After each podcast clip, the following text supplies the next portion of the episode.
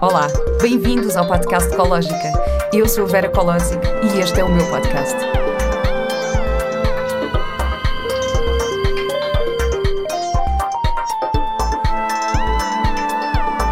Com o apoio da Pivita. Bem-vindos a mais um episódio do podcast Ecológica. A minha convidada de hoje é a Inês Cerdeira Abreu, mais conhecida como Noki, e é, juntamente com o seu companheiro Francisco, criadora do projeto One of Us Kids, um projeto em transformação constante. Começou por ser um projeto de roupa sustentável para crianças, uh, depois um blog inspiracional e hoje em dia está mais virado para a cozinha saudável. A Noki é mãe de dois, vegana e tem uma história particularmente peculiar de um, de um parto absolutamente incrível que vamos partilhar mais à frente. Olá! Olá! Muito obrigada, obrigada, pelo, aqui. obrigada eu pelo convite. Já estávamos aqui a falar imenso antes de começarmos a gravar, mas tenho certeza Clássico. que vamos abordar esses assuntos todos. tenho, aqui, tenho aqui só uma parte só a fazer rapidamente. Eu não sou 100% vegan.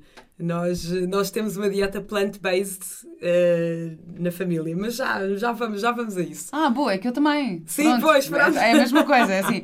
Aliás, eu fiz um episódio sobre isso com a Joana Seixas, que é, ok, vegan, mas não fundamentalista. Bora lá. É mais ou menos isso. Então adotei o plant-based, que hoje em dia é mais politicamente correto. E realmente, se uma pessoa for ver o que é que quer dizer plant-based, é eh, maioritariamente uh, ingerimos uh, alimentos de origem uh, vegetal, de plantas, alimentação à base de plantas, com exceção de uma outra coisa animal, que é o que acontece. Como é que se traduz plant-based? É que às vezes quer dizer plant-based. Plant-based, sei lá, alimentação à base de plantas. à base de plantas. pois, ehm, sim, mas eu também, eu também concordo com isso. Aliás, olha, já que estás a falar nisso, então vou-te perguntar o porquê de serem plant-based. É... Sim, então, isto começou, pronto, começou. Um, quando eu, quando eu me casei, quando eu tive filhos com o Francisco, ele era vegetariano na altura, ele já tinha sido vegetariano uma série de anos antes, uh, até dos 18 aos 20 e tal anos, na altura dele, e que na altura um homem vegetariano. Ser vegetariano já era meio olhado, uma pessoa hum. já era olhada de lado. Ser homem vegetariano, o que é que se passava? Havia ali algo de grave com, aquela, com, aquela, com, aquele, com aquele ser. Um, mas pronto, ele depois voltou a comer carne, voltou a ser vegetariano, etc. E quando, quando eu estava grávida, ele ele disse-me que era muito importante para os filhos, uh, que os filhos fossem, seguissem uma dieta vegetariana. Por mim estava ótimo. Eu sempre fui meio nojentinha com esta coisa de pegarem carne e peixe. Na verdade, eu acho que nunca cozinhei um peixe na minha vida. E, e para mim pensei, ótimo, cozinhar vegetais ainda é mais fácil. Uh, e pronto, só que entretanto tive que me informar, não é? Para isso comecei a ler muito, comecei a ler muitos blogs, comecei a, a falar com pessoas na área na altura não tinha tirado nenhum curso específico, mas realmente comecei a instruir-me o máximo que eu, que, eu, que eu pude para poder dar uma alimentação vegetariana aos meus filhos sem que não lhes faltasse nada em termos de nutrientes. E, entretanto, uh, eles nasceram. Foi uma viagem à Madeira, estávamos há bocadinho antes disto começar a falar da Madeira. Foi numa viagem à Madeira uh, que eu não me apetecia levar uh, papinhas e coisas prontas no avião e pensei, ah, que se lixe, quando chegarmos lá, sei lá, há de haver coisas para o Martim comer. Mas tu também já eras vegetariana antes? Não, eu não era, eu nunca fui. Ah, uh, Eu, é assim, eu nunca fui, hoje em dia comecei a comer cada vez mais, a ter uma alimentação cada vez, vá, mais plant-based por causa deles. Mas hoje em dia, lá está, eu, se eu comer carne uma vez por ano, duas vezes por ano é muito. Como carne pai duas vezes por ano, peixe também no verão um bocadinho mais, mas fora hum. isso, a nossa alimentação é, é 100% plant-based em casa. E hum, numa viagem à Madeira, uh, realmente não consegui encontrar nada de grandes comidas para o Martim. Íamos a restaurantes típicos de peixe, só havia arroz, ovo, que ele também não comia ovo na altura, ele detestava ovo, então pronto, comia arroz com aqueles feijões verdes muito passados, aqueles brócolis muito passados, que ele também não estava habituado a comer comida eh, tão cozida. E nos primeiros dois dias eu comecei a ver a minha vida andar um bocadinho para trás porque ele não estava a comer nada, só estava a comer arroz e batatas. E pensei, isto se calhar não dá. Então, uh, houve um dia que ele começou a apontar para o prato de peixe, nós demos e ele, a primeira vez que ficou assim, hum, ok, estranhou e tal, mas até comeu. Ao segundo dia, abriu ali um portal e pronto, e amou peixe. e eu pensei, bem, ok, ele adora peixe, então, claro que sim, vamos lhe dar peixe. Ainda por cima, num sítio destes em que o peixe está aqui, é pescado, super fresco, por que não? E, e realmente percebemos que ele gostava tanto, tanto, tanto de peixe. Ele é tão feliz a comer peixe que abrimos ali uma exceção e ele hoje em dia come peixe uma vez por semana na escola e de vez em quando quando estamos sabe, quando vamos almoçar fora no verão e, Claro. e também e, e- também nós também tomámos esta decisão para facilitar a vida quando estamos quando eles estão em casa dos avós e de outras pessoas porque sei lá de repente eu chego à casa dos, me- dos meus pais e digo ah eles ficam cá mas eles são vegetarianos e já e, as é, já pessoas estás não a estão limitar habituadas e há coisas que não dá mesmo para controlar. Eu tenho, eu tenho Exatamente. imenso essa questão, pronto, especialmente o meu filho, como tem pais separados, não é? Pois, é normal pois. que a vivência de um lado seja diferente. E depois às Claro. tantas é assim, let it go, não vou controlar. Eu, eh, por acaso, a mãe do Diogo ajuda-me imenso e é assim das pessoas que me dá mais apoio com, com o Mateus e o Mateus passa muito tempo em casa, em casa dela. E eu, claro, quer dizer, eu não vou estar a dizer ai não, eu não quero que ele coma isto ou aquilo, não sei o quê. Só houve uma que eu tive mesmo que lhe dizer, Pois. que era o fiambre. Porque Ah, para mim o pois. fiambre, o fiambre faz-me me- faz mesmo, mesmo, mesmo não confusão. fiambre não dá Eu tive que dizer. Desculpa, peço imensa desculpa. Eu sei que trato muito bem o Mateus e que não sei o quê, mas é que o fiambre é mesmo dos piores alimentos. não, não Por dá, tudo favor, não deem assim, isso ao é. Mateus. Eu não vou, não vou mesmo chatear com mais nada, mas isso não posso. Mas a vossa Fizeste escolha, bem, então, claro. foi, foi uma questão de saúde. Sim, sim, foi uma questão não, de saúde e de. Sim, ma- maioritariamente de saúde e porque ao Francisco, ao Francisco foi. Pelo Francisco foi uma, uma questão de, de consciência. De pura consciência do mal, dos maus tratos animais, ah, dos maus tratos ambientais. Ah, ele.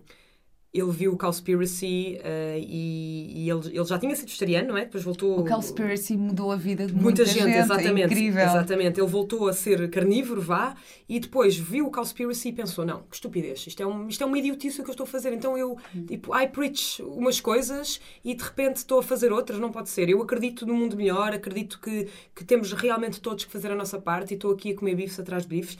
E hoje em dia ele diz: eu, eu gosto, obviamente adoro, não, não, não, não como por questões éticas. O, o Francisco foi pelas questões éticas. A mim, eu comecei, comecei a ser um bocadinho mais pelas questões de saúde, porque tudo que, tudo que está acarretado, tudo que acarreta, não é? O consumo extremo de carnes vermelhas, de processados, fiambres, etc. Hum, portanto, foi um bocadinho os dois, basicamente. Pois. E, hum, sim, foi isso. E em relação à One of Us? Sim. Então, o que é a One of Us? Vocês têm um slogan que eu adoro, que é o Be a Be a Trans- Transformation, Exatamente. que eu acho espetacular. Muita Ah. gente diz errado, diz, dizem be a, tran- tran- be a transformation. Transformation, que na verdade é um bocadinho Sim, não, é, não é? é, só que, que tem piada é o Be a Transform Nation, não é? Ser uma nação de transformação. E na verdade o projeto também está sempre em transformação. A, a- o projeto também está sempre em transformação, exatamente. Mas como é que surgiu a ideia de criar a, A One of Us surgiu quando, quando eu. Então, eu, eu, eu tenho um background artístico, em moda, em padrões para tecidos, etc. E o Francisco também tem um padrão, tem um padrão, tem um background hum, criativo. Ele, era, ele é designer gráfico, foi diretor criativo em algumas agências quando eu o conheci. E quando eu vim morar para Portugal, engravidei logo depois. E como todas as outras mães, pensei, tive aquela ideia brilhante, vou criar uma marca de roupa para crianças. Porque é o que acho que todas as mães pensam quando têm Não, filhos. eu por acaso eu pensei foi, ah, agora vou estar em casa imenso tempo. Eu pedi ao Diogo para me oferecer uma máquina de costura, que ele ofereceu-me e disse: Não, agora vou-me dedicar à costura. Esquece, eu nunca trabalhei tanto como atriz como na gravidez. Como na gravidez, Eu, de pois. repente, eu estava, fui fazer um espetáculo para Ponte Tesouro, depois conheci ahm, mais uma série de grávidas atrizes, juntámos todas para fazer um espetáculo todas grávidas e comecei a gravar uma novela, estava grávida de 7 meses, portanto nunca Portanto, trabalhei a tanto. máquina ficou, Esquece, ficou. a máquina ficou lá. Eu Exatamente. pensava, não, vou fazer repinhas, vou não sei o quê. Esquece, eu não tive tempo. Eu trabalhei imenso. Não, eu, eu comigo foi. Não, comigo eu consegui. Eu, eu pus mãos à obra e já há algum tempo que eu queria fazer uma marca de roupa, uma marca de roupa para crianças. E aí pensei, bem, vou juntar todo o meu know-how que eu, que eu obtive nestes anos todos a, a viver fora, que eu vivi muitos anos em Londres e passei muitas temporadas nos Estados Unidos, ah, juntamente com o know-how do Francisco em, em lançar marcas. Pronto, e vamos, vamos fazer isto. Entretanto, lançámos uma marca de roupa que realmente foi um projeto mesmo muito interessante porque tinham, tinham uma visão, tinham ali uma visão, uma missão e uns valores muito fortes que, que- com o qual nós nos identificamos e tentamos que eles passem para a nossa vida diariamente. Um, lançámos a marca de roupa, uma marca de roupa sustentável, com padrões feitos por nós, com aguarelas que transmitiam sempre uma mensagem uh, de sustentabilidade ou de ações sociais. Uh, entretanto, a marca não evoluiu da forma como nós gostávamos, por vários fatores porque o price point da marca é é elevado. Em Portugal as pessoas, infelizmente, ganha-se mal ainda, não é? Eh, eu própria também faltavam alguns skills, principalmente os de, de gestão, porque a verdade, tanto eu como o Francisco, nós somos uns zeros à esquerda no que, no que toca a números. E, uh, e depois, ao mesmo tempo, no final da, da, da, da última coleção que nós fizemos, em 2018, exatamente, eu engravidei da Pilar, tive uns filmes de terror com a produção, houve muita coisa que correu mal, um, alguma imaturidade nossa, muitos erros deles também. Pronto, e aquilo foi tudo tão, tão, tão estressante. Uh, entretanto, o Martim teve internado duas semanas no hospital com uma pneumonia. Foi tudo assim Cena. um filme de terror, uhum. basicamente. E isto tudo no final da, da, da minha gravidez. E depois a, a, minha gravidez culmina com o parto da Pilar. Que, pronto, é assim, já podemos contar já essa história. Eu não ia já para aí, mas pronto, vamos a isto então. Vamos abrir aqui o livro, porque uh, esta foi a principal razão. Não, foi a principal razão, mas eu, eu acho que a tua história é incrível e o mundo tem que saber Portanto, vamos a isso. Estavas grávida. Estava grávida, exatamente. Não, estava grávida e ia pensar, não, eu vou dar, dar continuidade a esta marca porque a Pilar vai nascer, está tudo bem, eu vou dar de mamar, deito-a na cama e, e continuo com a marca, mas pronto, uma pessoa não deve fazer planos porque realmente os filhos são todos diferentes. E se há coisa que, que eu aprendi com a Pilar é, foi que não dá realmente para fazer planos com esta miúda, desde, desde o parto. E, e o meu parto foi muito peculiar porque a Pilar nasceu sozinha comigo na banheira, basicamente eu e ela, mais ninguém, é nem incrível. o pai, nem o pai estava presente. Tu tinhas expectativas grandes em relação ao parto? Não, é assim, eu, o Martim, o parto do Martim foi duro, foi o primeiro parto, hum. fui para a maternidade, tinha dois dedos de dilatação e já estava a morrer de dores, cheguei lá tristíssima porque disseram-me que eu tinha dois dedos de dilatação e eu só queria que me dissessem que eu tivesse sete ou oito. claro. Uh, entrei na, entrei no, no sala de partos às uh, sete da tarde, para aí, sete. Uh, ele não nasceu antes das seis da manhã do dia a seguir. Levei várias doses de epidural, nenhuma fez efeito. Hum. Fiquei com uma janela de, de, de, uma janela perto do lado esquerdo aqui da barriga que, que senti as contrações todas. Ele teve que ser puxado com ventosas. Então foi assim daqueles filmes que eu só pensava, oh, só quero que isto acabe. E quando, hum, quando eu estava grávida da Pilar, pedi aos santinhos todos para que ela fosse cuspida tipo sabonete. Portanto, be careful what you wish for, não é? Porque o universo às vezes dá-te as coisas nem sempre como tu estás à espera ou como tu as queres. Portanto, tens um poder de manifestação incrível, tu pensas Ex e as Exato. coisas acontecem.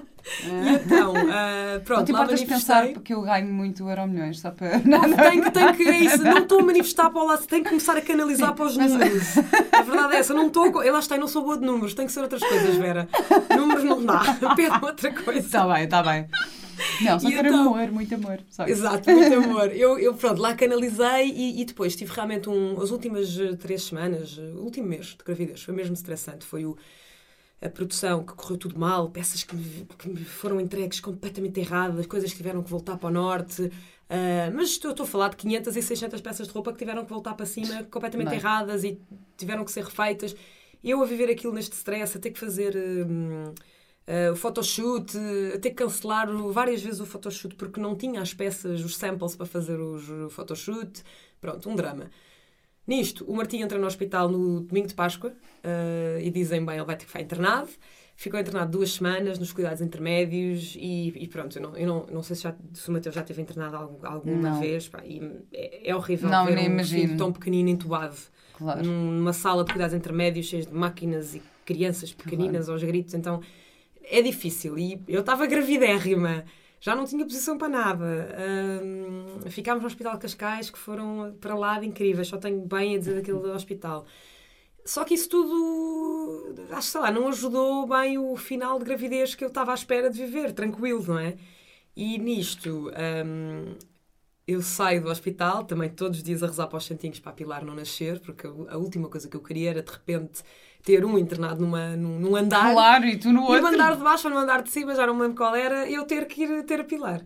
Pronto, fui para casa, nessa semana correu tudo bem, o, o Martim teve alta, começou a melhorar, começou assim, a melhorar super bem, uh, as roupas vieram direitinhas, consegui fazer o photoshoot. O photoshoot foi num dia incrível, não podia ter corrido melhor, o sítio hum. foi demais, os, os modelitos portaram super bem, foi tudo incrível.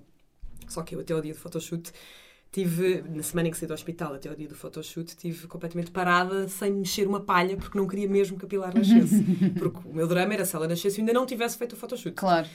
Pronto, então Uh, lá fui para o photoshoot, fizemos, correu tudo lindamente. Nesse dia cheguei a casa e o Francisco disse-me: Bem, essa miúda já pode nascer com tudo o que tu trabalhaste hoje, com a quantidade de miúdos que pegaste ao colo, com a quantidade de sobe e desce escadas, essa miúda vai nascer hoje, em tom de brincadeira. Eu ainda fui jantar fora com umas amigas minhas, cheguei a casa à meia-noite e quando cheguei, deitei-me, pá, aí à uma da manhã, uh, e entretanto o Francisco subiu, passado para aí meia hora, uh, 45 minutos, e quando ele entra no quarto, eu digo-lhe, Francisco, olha, estou aqui a começar a ficar com uma moinha, uh, eu acho que vais conhecer a tua filha amanhã. E ele, está bem, ok, então vamos para o hospital. E eu, não, não, calma, tá, está a começar. Isto é uma hum. moinha, isto, vamos ter a noite toda pela frente. Portanto, tu vai dormir, uh, que alguém tem que fazer dois mais dois nesta cabeça e não vão ser eu de certeza, porque eu vou estar a noite inteira acordada. Tu descansa, quando for hora de ir para o hospital, eu. Uh, eu acordo-te e vamos. Uh, e entretanto, o Martim acordou também, quis ir para a nossa cama, então. Pronto, eu fechei-os no quarto. Que idade é que tinha o Martim? Tinha dois anos. Dois anos. Era um bebê. Fechei-os do quarto, fechei a porta do quarto, fechei a porta do corredor e fui lá para baixo, que eu moro numa casa grande, com escadas, fui, fui lá para baixo e fui buscar a bola de pilates, fui buscar o aplicativo do telemóvel, fiz o... baixei o download do aplicativo das contrações, andei para a frente, para trás, depois pensei, bem, vou tomar um banho para ver se isto, para, relaxo, para, para relaxar, porque são, são, quê? são duas da manhã, eram aí duas da manhã, que isto ainda, ainda vou demorar, não é? E então fiz exatamente os mesmos processos que fiz quando estava grávida do Martim. Só que quando estava grávida do Martim era o primeiro filho, aquilo demora mais tempo, não é? Fui para a banheira, enchi Depende, a banheira. É? Sim, às vezes Depende. não, mas geralmente, geralmente demora um bocadinho mais. Fui para a banheira, enchi a banheira, tudo espetacular. Deitei-me lá dentro, contração ia, contração vinha, e eu lá, uf, toda contente a respirar. E às tantas, eram para aí uh, quatro da manhã. Mandei uma mensagem à minha mãe, penso eu, pai, à meia-noite, a dizer: Olha, estou Estou a ficar com contrações, fica atento ao telefone, eventualmente ligo-te. Um, às quatro da manhã ligo-lhe e a minha mãe não atende. Eu só pensei, o único dia que eu preciso da minha mãe, ela não, não me atende o telefone. E pensei, bem, ok, ah, está de se resolver, vou, pronto, vou ver o que é que vou fazer. Às quatro e dez, ela liga-me de volta, eu atendo e digo, mãe, isto está, estou cheia de contrações, já não estava a conseguir falar como deve ser estou cheio de contrações, uh, estou a tomar banho, preciso que venhas cá para casa rapidamente, eu vou-me vestir e mal abras a porta, eu saio porta fora com o Francisco para ficares com o Martim. E a minha mãe, ok, tudo bem. Nisto eu digo assim, oh mãe, oh mãe, espera só um bocadinho. E tenho assim uma contração brutal e a minha mãe só me ouve a, a, suspirar, a, a expirar, tipo... E, e nisto a minha mãe diz-me, bem, essa contração foi longa, um minuto e meio. E eu, sim, mãe. Sim, por favor, vai andando. Já, já a ficar um bocadinho aflita. Nisto, desligo o telefone. Desligo o telefone às 4h14. Às 4h17, a Pilar nasce. Foram 3, 3 minutos. minutos. Incrível. Em, em, o que é que aconteceu nestes 3 minutos? Tu bem pediste que ela saísse tipo sabonete. Exatamente, lixei. então, nestes 3 minutos, basicamente, eu estava deitada, de repente sinto, mas assim, uma dor horrenda, literalmente eu achei que eu ia morrer, uma sensação indescritível. Eu só tenho tempo, só tenho, tenho aquela intuição, não é, de me pôr de cócoras, agarro-me à torneira da, da, da, banheira, começo tipo, ah, assim, aos gritos, aos gritos, mas um grito grave, um grito assim muito para dentro, não era aquele grito descontrolado. Porque eu não estava a perceber o que é que estava a passar. De repente eu olho para baixo, vejo uma cabeça. eu, não, nisto, nisto, eu tive uma sensação horrível porque a primeira coisa que eu que eu, que eu, que eu vi foi uma, uma cabeça de um bebê cheio de cabelo, com aqueles vérnix, aquelas porcarias todas, não é? Aqueles que eles, que eles nascem. E a minha primeira, a minha primeiro pensamento foi: ela está morta. Não sei porque é que eu tive este pensamento, mas pensei: ela está morta, ela está morta. Porquê? Sei lá, porque quando nós nascemos no hospital, tiram-nos a criança e a criança já vem os braços já para cima de nós. Ali eu só vi uma cabeça preta, porque os bebés nascem com a cara virada para o outro lado e são uhum. rodados, não é? E de repente, eu só tenho a contração de expulsão, onde eu só tive tempo de agarrar, agarrei-a e fiquei ah, em pânico, olhar, em pânico. Eu lembro perfeitamente de eu olhar e pensar: ah, isto é um bicho, eu tenho aqui um bicho. Não, tu, tu, é que, tu, é que, foste um bicho. Não, incrível. É como eu fui um bicho da natureza. Não, é incrível. Esta história é maravilhosa. E estavas a dizer essa coisa da cabeça preta e sempre te giro, porque quando o Mateus nasceu, a primeira vez que eu vi a cabeça dele, ele era super loirinho. E eu pois, achava, o Martim também. E eu achava que todos os bebés, mas eu achava que todos os bebés eram morenos, que nasciam todos tipo escurinhos sim, e não sei o quê. E eu de repente vejo, mas é loirinho. É o Martim, o Martim achava... nasceu careca. E eu, quando lembro, quando ele nasceu careca, eu lembro de olhar para ele e pensar: é um príncipe. E de a Pilar, a Pilar nasceu muito macaquinha, muito cheio de pelo, mesmo, mesmo. Eu lembro-me que eu olhei para ele e pensei: ah, socorro! E Nisto, só que isto foi tudo em 3 minutos, não é? Isto Bem, foi incrível. tudo muito, muito rápido. Nisto, comecei aos gritos, descontrolada pelo Francisco, mas um histerismo absoluto que ela deve. Aquela miúda, coitada, ela levou com o stress todo do final da gravidez. Levou com um pulsar brutal de stress pelo cordão umbilical. Devia estar a achar que é esta louca que está aqui aos gritos. Eu acabei de nascer, socorro!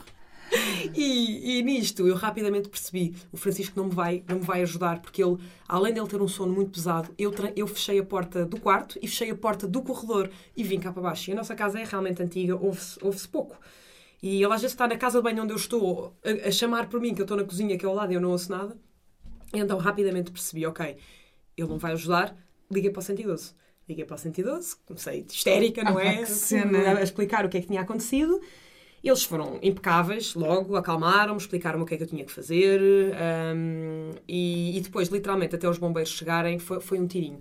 Uh, e depois houve aqui uma peripécia en- engraçada que, a meio do telefonema, eles dizem: Ah, os bombeiros estão a chegar. E eu: Ah, sim, mas olha, o meu marido está a dormir e eu estou na banheira, eu não consigo abrir a porta. Uh, aos bombeiros que eles têm que tocar, ao INEM, aos bombeiros que eles têm que tocar à porta muitas vezes porque a campainha não toca e eles têm que abrir o portão que está aberto. É assim uma confusão. Eu acho tantas, mas olha, espera, a minha mãe está a vir para cá, deixe-me ligar à minha mãe. Eles: Não, não, não pode ligar à sua mãe, dê- dê-me o número que nós ligamos. E eu, ok, dei o número, eles lá fizeram chamada de outra, de outra linha e a minha mãe estava tranquila, na paz do Senhor, a sair de casa para ir ter com a sua filha, que ia ter a sua neta ao hospital. Pronto, a vestir-se, a pôr a sua, a sua carteira, ao ombro, etc. Quando liga-lhe um número, isto, isto foi cinco minutos depois dela ter falado comigo, não é? Cinco, não, vá, sete minutos por aí. Ela hum, atende o telefone, um número estranho àquela hora. Ela atende o telefone, estou. Estou sim, boa noite, fala a mãe da Inês. E a minha mãe, sim, vá rápido ter com a sua filha, a sua neta acabou de nascer. Bem, a minha mãe, de repente, dá-lhe, começa a ficar com a boca seca, começa as mãos a tremer, o coração a bater. Ela, ela, ela, ela só diz para ela própria, Duda, por amor de Deus, por amor de Deus, tu não te pode dar aqui um treco, tens que ir ter com a tua filha, tens que estar presente para a tua filha, não te pode dar um treco. Ela não conseguia abrir a porta de casa, lá conseguiu, enfiou-se no carro, bem, foi a 1500 ter comigo, a minha mãe felizmente mora perto de mim, deixou o carro na estrada com as portas abertas, o pisca, tudo, tudo aberto. Claro. E estava lá o INEM, já, exatamente, já estava lá o INEM a bater à porta e a dizer: Pois, nós estamos a ouvir a bebê a chorar, mas nós não conseguimos entrar. E a minha mãe saca da chave, abre a porta de casa e quando abre a porta de casa, a porta estava com, o- com a corrente. Eu moro não, naquela casa, é- eu moro naquela casa há 5 anos e eu não sei porque é que naquele dia eu decidi pôr a corrente. Eu, não- eu pus uma vez na vida a corrente. Eu não sei porque é que eu naquela noite decidi que era engraçado pôr a corrente. Pronto, a minha mãe felizmente tem um pulsinho de fada, então meteu a mão por dentro, tirou, o- tirou a corrente e entraram em casa. E quando ela entrou em casa, a primeira coisa que ela fez, que eu acho que isto é inacreditável, eu não vou ser, não era capaz de fazer isto muito provavelmente pela minha filha, foi ela foi à casa de banho, espreitou, não me disse nada. Espreitou, viu que eu estava bem, foi lá acima a correr acordar o Francisco para ser o Francisco a entrar em primeiro lugar. Oh. Eu acho que eu me estava nas tintas. Eu era Ai, tipo, isso quero é lá saber, eu quero ver como é está a minha filha. Ela foi incrível. Bem, isso é incrível. Incrível. Eu fiquei arrepiada Não, agora. mesmo. E ela só me disse isto passado para aí uma semana ou duas depois da Pilar nascer. Ela disse: ah, eu, eu fui ver se tu estavas bem, espreitei, eu vi que tu estavas bem, fui lá acima a correr chamar o Francisco para ser ele a primeira a entrar. Oh. E ela entrou no quarto, entra no quarto e disse: Francisco, Francisco, a tua filha acabou de nascer. E, não, e a minha mãe a contar esta história também é surreal, porque ela diz que o Francisco ficou cravado ao teto. Ele eh, fez assim, tirou, tirou, os, tirou os, os lençóis, ficou cravado ao teto, tal foi o salto, desceu, afastou assim a minha mãe com toda a força, tipo em pânico, desceu as escadas. A minha mãe a pensar: pronto, isto vai se estatelar escadas abaixo, mais Exato. um que vai para o Bem, hospital. pelo menos o INEM já estava mesmo ali. Não, já estava tudo Pelo menos ali, estava, pronto, estava tudo ali também, assim. Não? Não, foi ótimo. Depois foi isto. Eu lembro-me dele entrar na casa de banho e eu estar ali, não é? Nua, super frágil, sangue por todo lado, aquele episódio dantesco. E o Francisco, estás bem? E eu dizia, está tudo bem. E ele dizia, tem imenso frio. E eu, não tenho frio nenhum. Foi muito surreal. E depois, no meio disto Bem, tudo, o Martinho incrível. acordou. Felizmente. Incrível, incri- esta história é absolutamente incrível. E, e talvez, tu disseste aí um pormenor que eu acho espetacular, que o teu primeiro instinto, que eu acho que isto é uma coisa que se contraria muito nos hospitais, foi tu puseste de cócoras Sim, claro que é o instinto. Isto, não é? Claro. Eu, eu pari de cócoras também. Sim, eu é tentei, eu tentei com o Martim, mas não consegui. Eu- eu- foi, mas pá, tenho, tenho um obstetra que eu adoro e admiro imenso e tenho uma relação espetacular com ele. que bom, isso é tão importante. E ele pôs-me super à vontade. Pois. Eu acho que existe aquela coisa um bocado das expectativas que nós temos do parto e não sei o quê. E eu, Sim, que, eu e tinha muito, sempre viradas ao contrário. e eu tinha muito aquela coisa de epá, sim, gostava muito de ter um parto natural, gostava não sei o quê, mas não vou estressar com isto. Sim. Eu, entretanto, encontrei este obstetra, já, eu tinha outra pessoa e depois mudei para ele já a meio da gravidez. E pensei, eu confio mesmo nesta pessoa, eu sei que ele só me vai, tipo, sei lá, fazer uma cesariana ou pôr-me, ou dar-me epidural se for mesmo, mesmo, mesmo preciso. Portanto, eu estava Que bom. e então eu tinha muito esta disponibilidade. Gostava muito que fosse assim. Epá, se não for, há de ser a experiência que o, que o universo tem É reservada que, para é mim. que há muita gente, há muita gente que não tem hipótese. Realmente este é um, é um momento muito fra... é um momento muito especial, é um momento muito frágil, não é, das nossas vidas. Nós estamos ali completamente expostas a tudo e a dor é imensa. Por um lado, estamos ansiosas, só queremos que aquilo acabe, não é? E depois estamos sujeitas às mãos de médicos e enfermeiros que por vezes não têm qualquer tato. É. não é? Não, não, não, não, não conseguem literalmente pôr-se nos nossos pés. E, e eu, eu com o Martim tive uma parteira incrível no Hospital Cascais, tentámos de tudo, tentámos, eu quase que fazia o pino, literalmente. Tentámos todas as posições e mais algumas para que ele nascesse. E ela, às tantas, vem ter comigo, mas assim, e só estava eu e ela e o Francisco na sala de partos. E ela veio ter comigo, ela quase lágrimas nos olhos a dizer-me: Inês, eu tenho tanta pena, mas vamos mesmo ter que chamar o médico. O Martim está encalhado, não, não, não dá hipótese, não há hipótese. Vamos mesmo ter que chamar. Ela, estava a morrer de, de- de- de pena, ela até queria tentar tirar o Martim dentro do, do, do, do saco.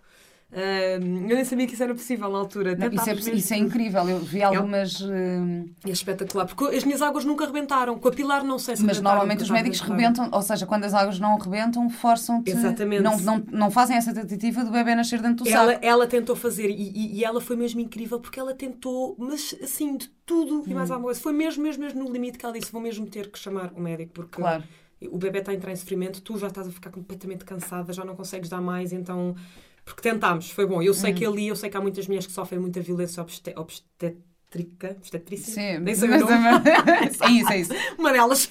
Sim. E, hum, e, e- e como estão tão frágeis, não, não, não, não sabem depois expor nem fazer queixas. E eu sei que no meu caso tive Uhum. mesmo muita sorte porque foi mesmo no limite que algumas coisas tiveram que acontecer. Pois, eu também. E uma das coisas que ele me disse no momento em que isto estava a acontecer foi: Vera, põe-te confortável. Ele basicamente pôs para baixo aquelas. eh, Como é que As, chamam? as perneiras. As perneiras, Sim, onde sim, tu pões os joelhos e não sei o quê. Ele basicamente puxou aquilo para baixo para eu conseguir apoiar Aqueles os meus apoios, pés. Sim. Portanto, em vez de apoiar as pernas, eu apoiei os pés e fiquei sentada de cócoras na, na ponta da maca. Pois, da- eu, da eu, maca. mim, eu também foi mais ou menos assim. Eu estava completamente assim, né? Portanto, na, eu- na, Exato. na diagonal. Até porque, assim, a, a posição deitada é, é contra a natura. É não antinatura, E- completamente. E vai. E, e- nem sequer tens a força da gravidade para te Claro, ajudar. estamos deitados. Então, estamos deitados, não dá jeito. Tem que ser realmente na diagonal. Tentar pôr a cama, subir um bocadinho a cama. É. Mas eu também estava nessa posição e acho incrível tu teres tido esse instinto De na banheira sozinha. sim, sim, sim, porque, porque lá está, isto sempre se pariu de cócoras, não é? Entre Exato. aspas. E depois eu tive uma, tive uma, esta história muito engraçada. Isto,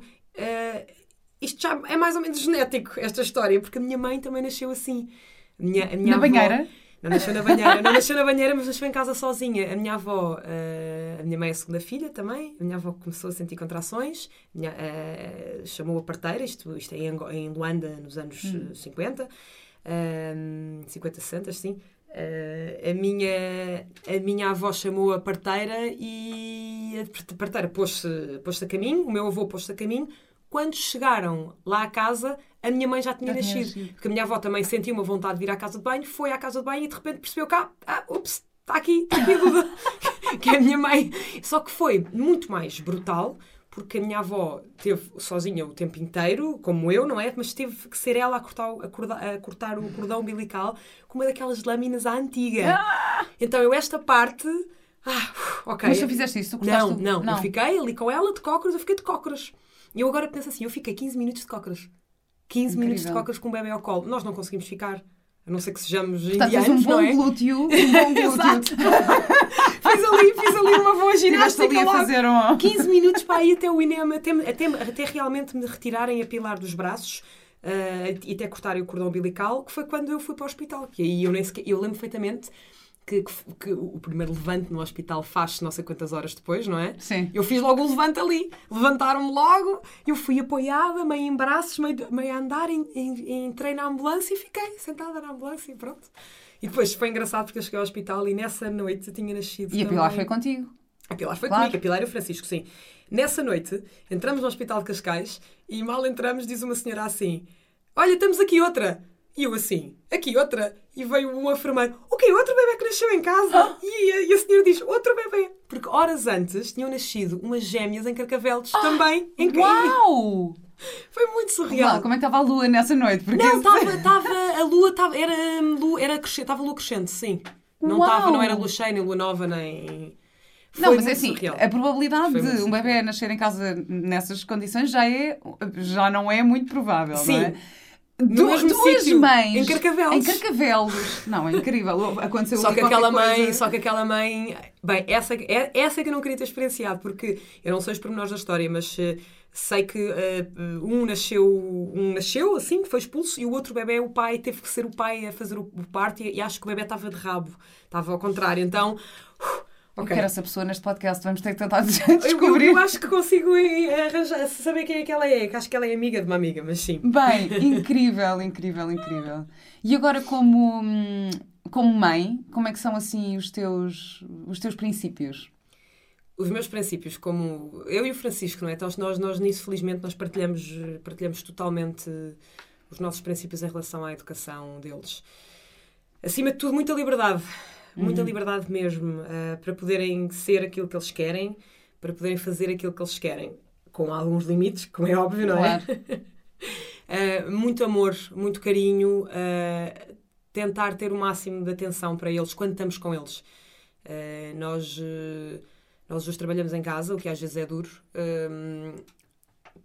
Foi uma opção tomada pelos dois, completamente consciente. O Francisco despediu-se quando o Martim nasceu, porque o baque foi tão grande de ter um filho. E ele pensou: eu, eu quero estar aqui, eu quero aproveitar todos os segundos do meu filho. Eu quero estar cá quando ele começar a andar, eu quero estar cá quando ele começar a dizer a primeira palavra. Eu não quero realmente perder nada disto, porque quando ele tiver 10 anos já não vai haver nada de novo. Agora, todos os dias é uma. É uma é uma descoberta nova, não é? É, e, e então ele despediu-se uh, e eu também decidi ficar a trabalhar por casa, porque entretanto lancei o One of Us. Mas sim, os nossos princípios são muito esses: são acima de tudo liberdade, amor, muito carinho, uh, tentar estar lá para eles, mas, mas sempre, com muitos, sempre com, com muitos limites Claro. e regras, sim, rotinas. Rotinas para nós é, é mesmo muito importante, para nós e para eles, aliás.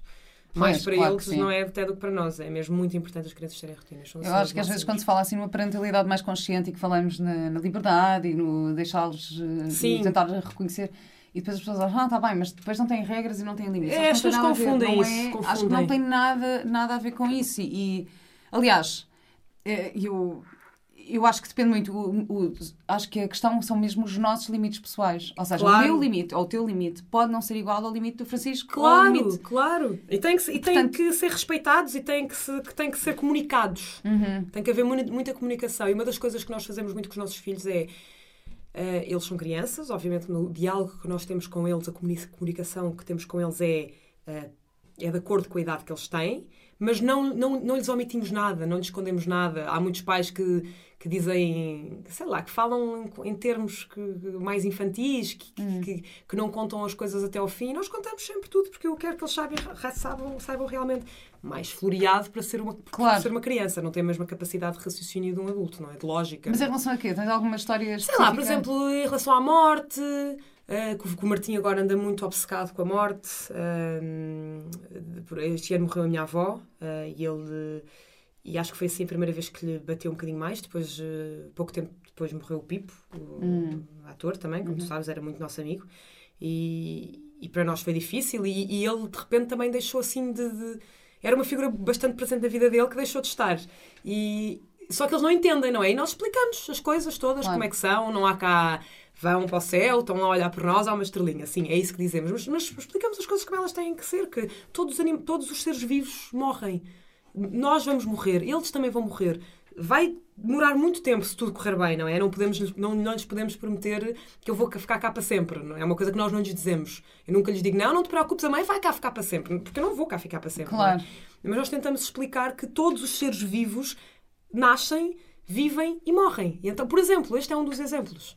Uh, sei lá, quando vamos para fora ou quando às vezes eu estou a fazer um trabalho qualquer que às vezes pode não ser tão uh, para a idade deles, eu às vezes tento explicar-lhes de uma forma mais floreada. Não, não, agora não me lembro assim nenhum exemplo, mas não Por mentimos, história, não mentimos. Eu tenho uma história, foi muito bonito. Uma amiga minha uh, que estava grávida ao mesmo tempo que outra amiga, portanto, a, a, filha dela, que já tinha 3 ou 4 anos, Sim. acompanhou as duas amigas com a barriga grande. Só que a amiga dela perdeu o bebê, o bebê. aos 5 ou 6 meses de gravidez, portanto já tinha um barrigão, não é? Já que ele foi assim. E, e para a miúda isto foi muito estranho, porque de repente nasce a irmã, claro, mas a amiga que também estava. E, e, perguntou: Mas o que, é que, o que é que aconteceu? Porque é que este bebê não nasceu? E assim a minha amiga explicou-lhe de uma forma tão bonita: disse, Olha, é a mesma coisa que tu, quando, quando plantas uma flor, há sementes que vingam e que Exatamente, se transformam em flores e há outras, outras sementes que, que não, não, brotam. Que não brotam. E eu achei isto tão bonito. Claro. E é verdade. É, mas é isso que se deve, é, é, é dizer sempre a verdade às crianças de, de acordo com a idade delas, não é? Uhum. Uh, claro que sim. Acho eu achei é esse exemplo super, super bonito mesmo. Porque, porque as crianças, nós achamos muitas vezes que as crianças não entendem aquilo que nós estamos a dizer. Eles entendem, entendem muito mais até do que nós, do que nós achamos. Sim, às vezes entendem nas entrelinhas, ah, ou, ouvem, ou ouvem. Exato, e às vezes até é pior, não é? E às vezes dizem-nos coisas que nós ficamos, onde é que tu ouviste isso? Exato. Mas depois também, por acaso, eu tive uma consulta com um psicólogo para crianças há pouco tempo, estava com dúvidas e não sei o quê. E uma das coisas que ele disse foi. Um, que eles criam uma narrativa de acordo com o seu conhecimento. É? Exatamente, claro. Ou seja, uh, às vezes aquilo que nós explicamos ou que achamos que ele está a entender de uma maneira, pode, que eles estão a entender de uma maneira, podem estar a entender de outra maneira. Mas, mas, estão, vezes, mas estão ali exato, a fazer o filme Ou às vezes maneira. podem interpretar uma coisa que ouviram ao longe ou que. Portanto, isto também é tudo assim. Sim. E nós próprios, eu, eu quando ouvi isso, comecei a questionar das coisas da minha infância, tipo, será que isto foi mesmo assim ou será que fui eu com a minha interpretação é do conhecimento que eu tinha é na altura? Uh, e comecei a pensar imenso nisso. Mas pronto, vocês também escreviam no Us. Sim. Tinham o blog. Sim. Uh, que é muito giro, eu acho que vocês deviam continuar, porque eu gosto imenso das coisas que vocês têm lá. Obrigada. Gosto mesmo imenso das coisas que vocês têm lá. Uh, o Francisco, na verdade, só escreveu um post, eu escrevi os outros todos. Eu acho que li pelo menos dois dele. Será que escreveu? Ah, deve ter escrito dois, deve ter escrito dois. Não, li um do, do, festival do. Do Bean, esse fui do eu. Fui eu que escrevi. Este foste, foste tu? Eu, fui eu, sim. Hum, tens que ir lá rever a assinatura, que eu não sei. Não, não, não, não esse fui eu, esse fui não, eu. mas houve outro qualquer que eu li dele um, que achei muito giro. Aliás, até tirei aqui uma frase, uma frase dele. Que eu acho isto espetacular. Que quando eu comecei esta jornada, apenas tinha a certeza de algumas coisas. Que tudo faria para criar um indivíduo livre, com pensamento crítico, destemido e que a minha missão seria dar-lhe as ferramentas para ele atingir o que considero ser o maior atributo para ser feliz: o poder ser. Exatamente. Parece óbvia esta vontade, mas obriga a silenciar, a um silenciar do meu ego no que diz respeito à projeção da minha vida na dele, seja pelos erros que cometi na minha ou aspirações que nunca concretizei. Para ele poder ser, eu tenho de o deixar ser.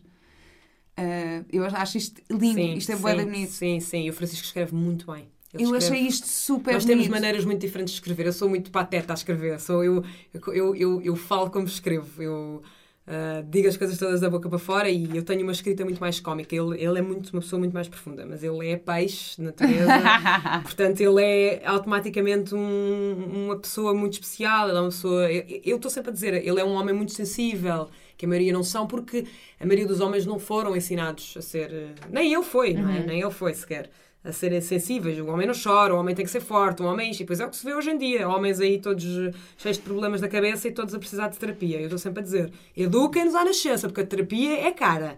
Antes de vocês educarem-nos à nascença, é anos de terapia que poupam. Um, mas é isso mesmo, é, é nós temos, tem, nós temos muita tendência a projetar os nossos filhos aquilo que nós não conseguimos fazer e aquilo que nós gostaríamos de uhum. fazer, não é? E, e, os nossos filhos são seres humanos que não somos nós.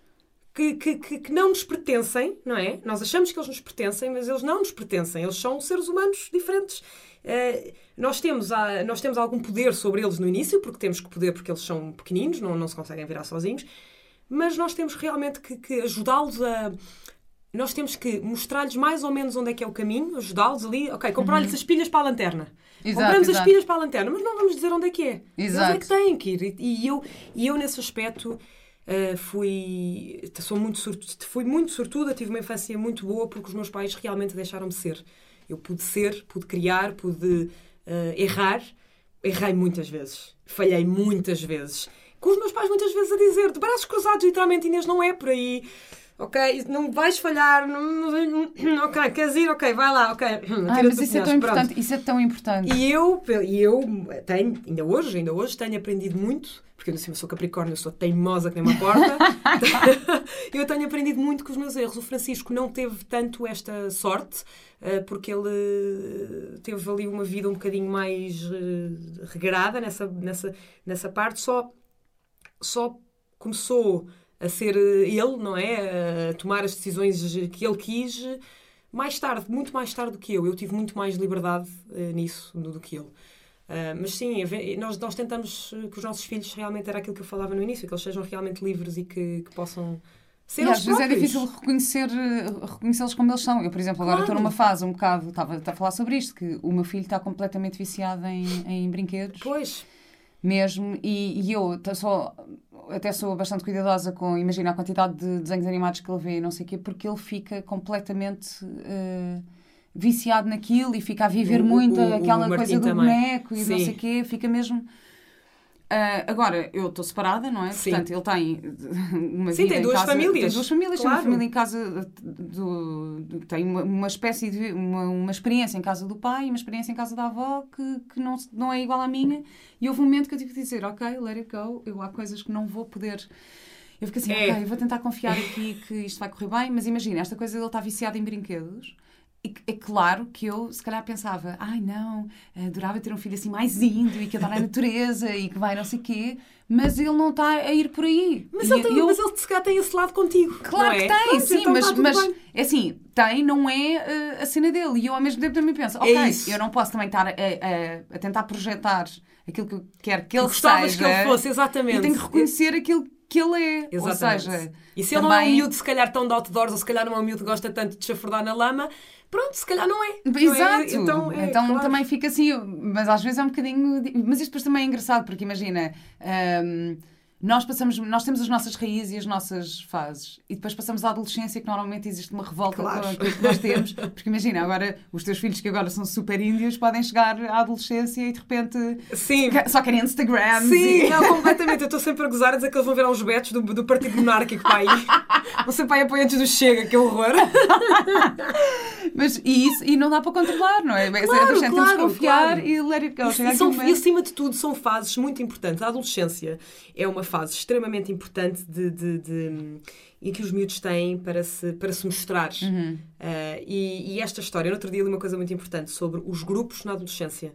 É tão importante, mas tão importante, que as crianças pertençam a grupos. Uhum. Porque é nos grupos que eles vão conseguir perceber, ok, gosto disto, não gosto daquilo, vou-me evidenciar desta forma, não me vou evidenciar daquela forma. É, é, mesmo importante para criarem ali uma personalidade, não é? E acho que todos nós que criámos. Eh, todos nós passamos por isto, Exato. todos nós fomos adolescentes. todos nós somos uma grande dor de cabeça para os nossos pais. É, eu fui, eu fui, eu fui e sei que vou pagar por isso com a Pilar, sei que já estou, portanto. Mas olha, voltando aqui um bocadinho às tuas preocupações eh, na alimentação com os sim, teus filhos sim. também, tu és algo de críticas por causa disso? Eu sou o quê? Se, se és alvo de críticas por causa disso, por, por uh, fomentares uma alimentação é assim, olha, eu, eu costumo dizer isto, já disse isto várias vezes em podcasts e entrevistas e em, e em blog, e nos posts no Instagram.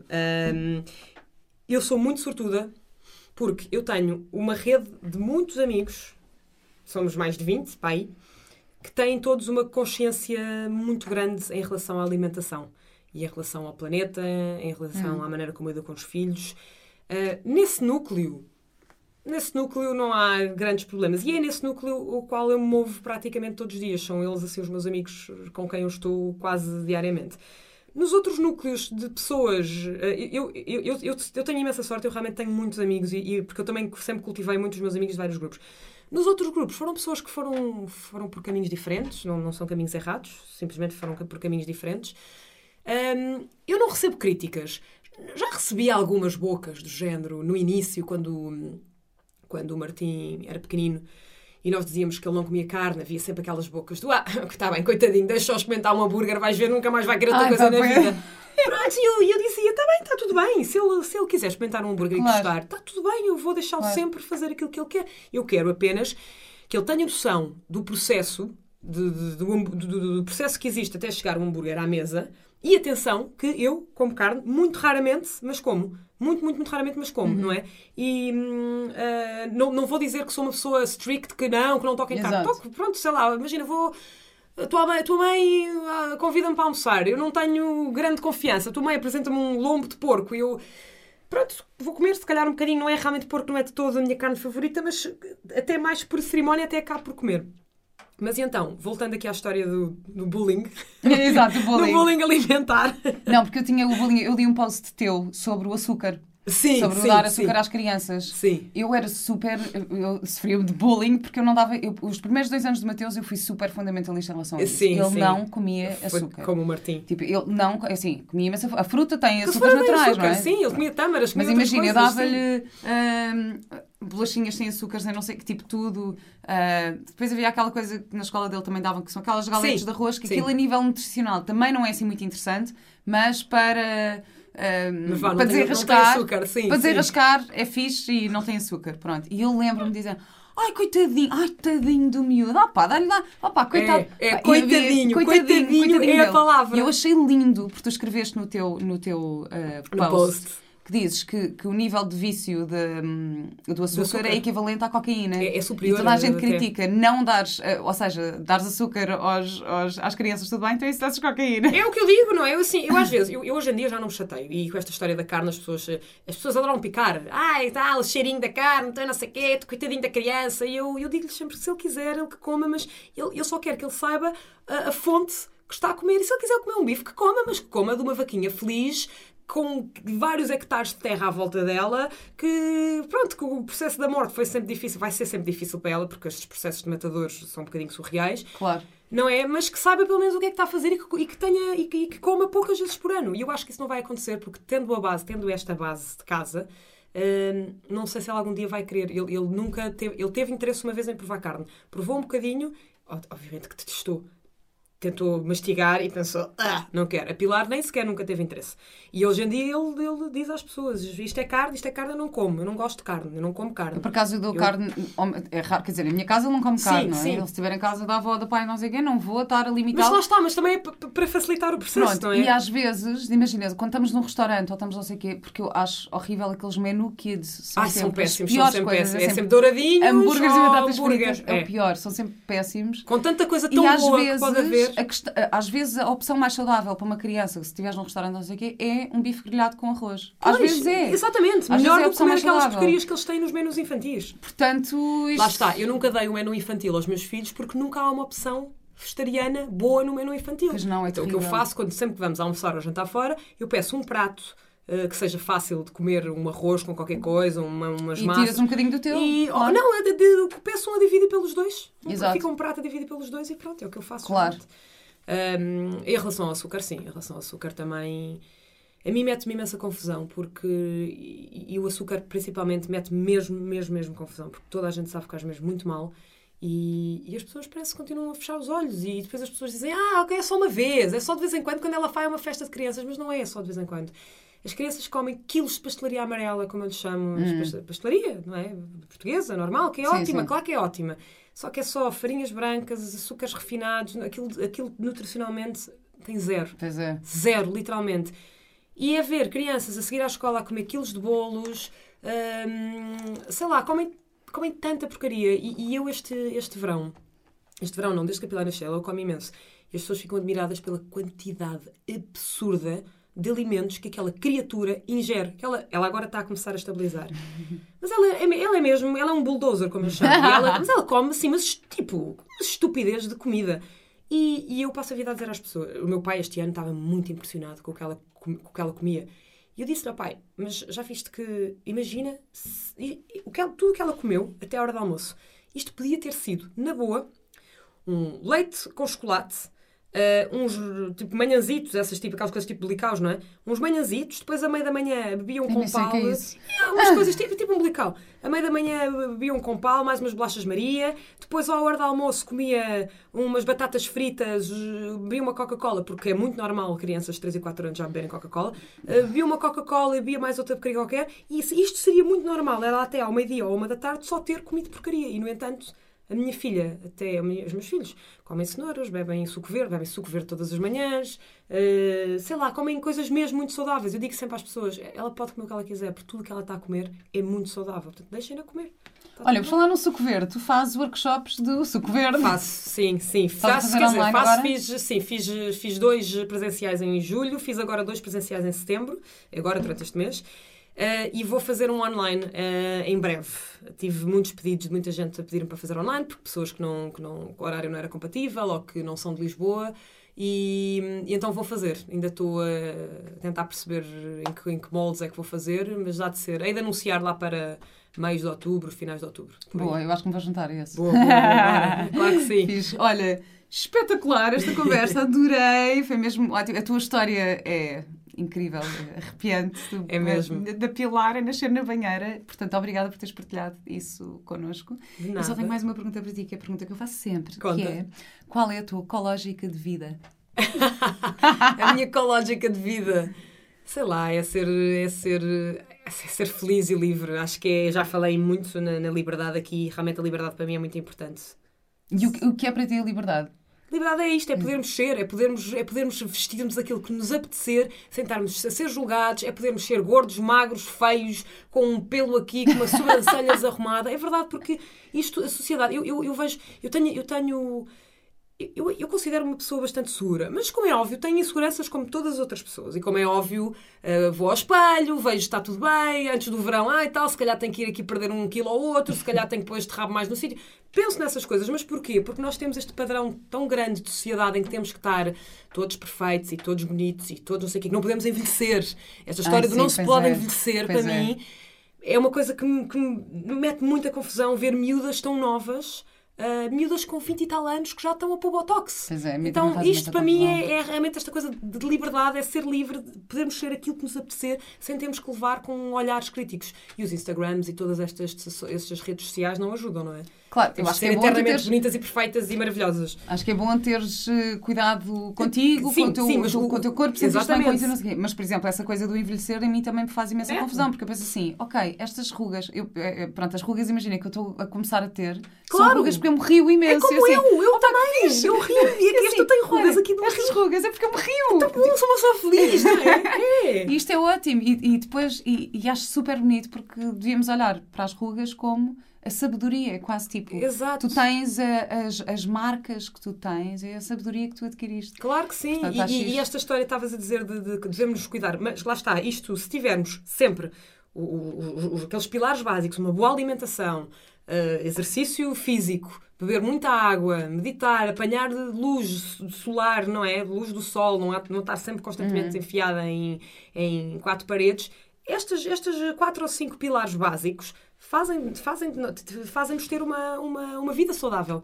Não precisamos, não precisamos muito mais, não é? Se fizermos isso todos os dias, para sempre, já temos então, já vamos envelhecer. Uh, envelhecer bem, envelhecer, envelhecer bem. bem. with graceful, exatamente. Sendo que, pronto, claro que há liberdade e não cada um sabe o que é que faz para se sentir melhor, portanto não é necessariamente mau tu cuidares ou pôres, sei lá, não, claro que não, claro que não, claro mas... que não. Mas sim, mas há exageros, eu falo nos exageros. Claro. E, há, e há pessoas que precisam porque há pessoas que realmente têm, têm, têm 20 e tal anos, 30 anos e, e têm algumas deformações e têm, ou pessoas que realmente têm uma genética má e que, e que com 30 anos realmente já têm muitas rugas.